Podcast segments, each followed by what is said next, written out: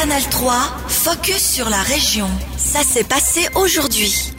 Bonsoir à toutes et à tous. Les partis politiques réagissent aux résultats des comptes 2022 du canton de Berne. Les autorités bernoises ont annoncé ce matin un excédent de 358 millions de francs. C'est le meilleur exercice financier depuis 2008.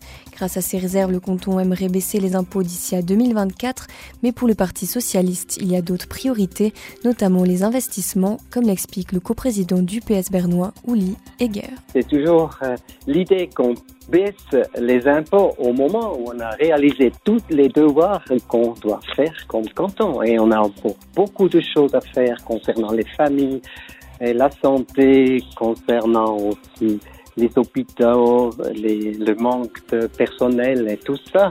Là, il faut faire des efforts. Et après, si on a la possibilité de baisser les impôts, on ne sera pas contre.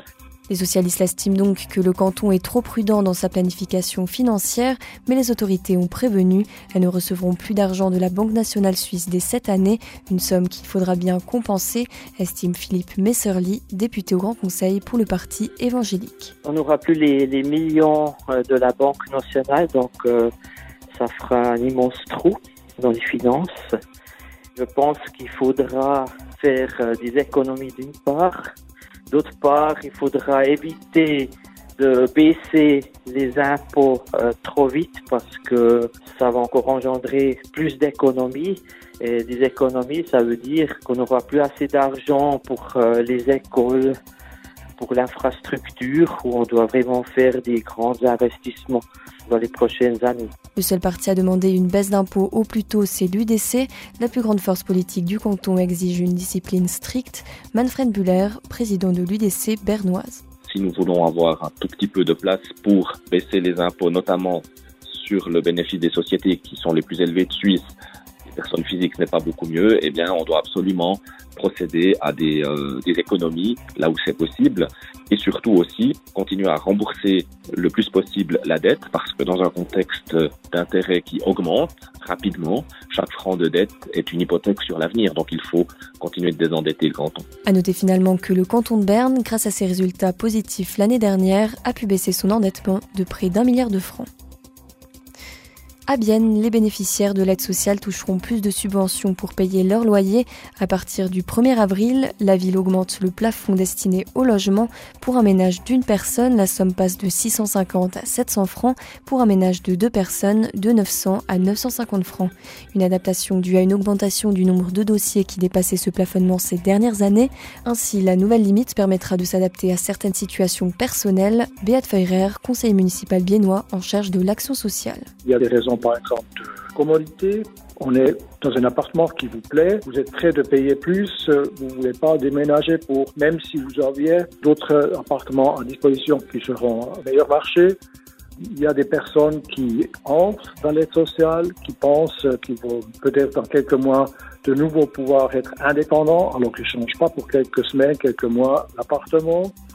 Et puis il y a d'autres raisons. Si vous avez par exemple un enfant qui a déjà des contacts avec euh, d'autres enfants, il y a des contacts sociaux, mais vous ne voulez pas changer l'appartement, euh, même si vous trouvez un, un appartement meilleur marché. Ce sont donc différentes réflexions, différentes raisons pour lesquelles les personnes restent dans les appartements qui dépassent les limites.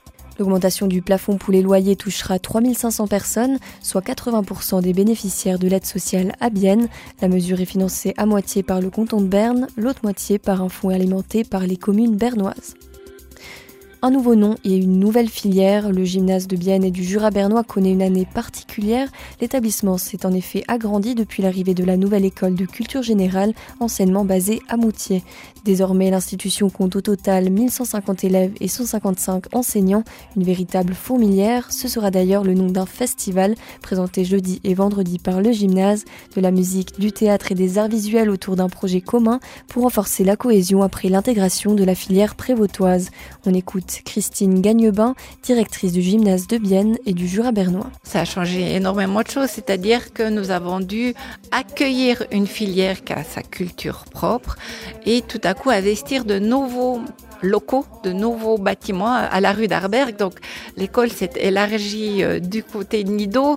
Elle avait déjà une antenne euh, à la, au Faubourg du Lac. Et donc, c'est vraiment une école qui se complexifie, qui a cinq filières qui sont regroupées. Donc, ça signifie cinq règlements, cinq euh, moments d'examen différents. Donc, c'est vraiment très, très important et, tout à coup de le vivre différemment autour d'un d'un spectacle qui nous rassemble tous. Je crois que c'est très important. Un tel projet a une très grande force unificatrice. Le festival La Fourmilière se déroule jeudi et vendredi soir au chemin du Longchamp à Bienne. Près de 250 élèves du gymnase proposeront une exposition, des concerts ainsi qu'une pièce de théâtre.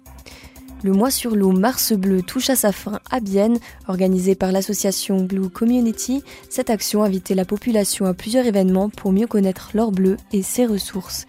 Une dernière conférence en français aura lieu ce soir à l'espace d'Erhort à Bienne. Elle portera sur l'utilisation de l'eau dans l'énergie, mais aussi sur le potentiel des eaux souterraines pour le futur.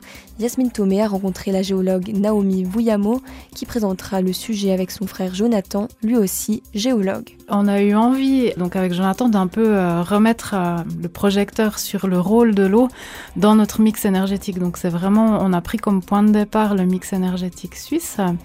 Et euh, on a envie de montrer un peu aux gens ben, quel est le rôle de l'eau dans l'extraction, par exemple, des énergies fossiles. Donc, sachant qu'aujourd'hui, notre mix énergétique, il est principalement constitué euh, de pétrole et de gaz. Donc, le rôle de l'eau dans l'industrie du forage. Après, l'idée, c'est aussi de, présenter le rôle que pourra jouer l'eau dans le mix énergétique de demain. Donc, sachant qu'aujourd'hui, on nous propose une transition vers euh, les énergies renouvelables, euh, principalement le solaire, l'éolien, peut-être un peu de géothermie. Et là-dedans, bah, pour produire l'électricité renouvelable, il va falloir beaucoup de métaux.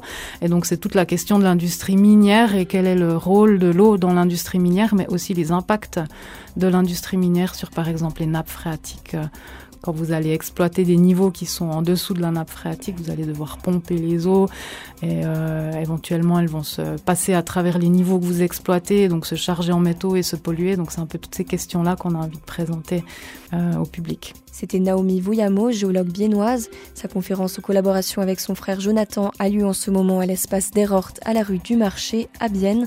Retrouvez notre interview complète sur ajour.ch. Canal 3, focus sur la région. Aussi disponible en podcast sur Spotify et Apple Podcast.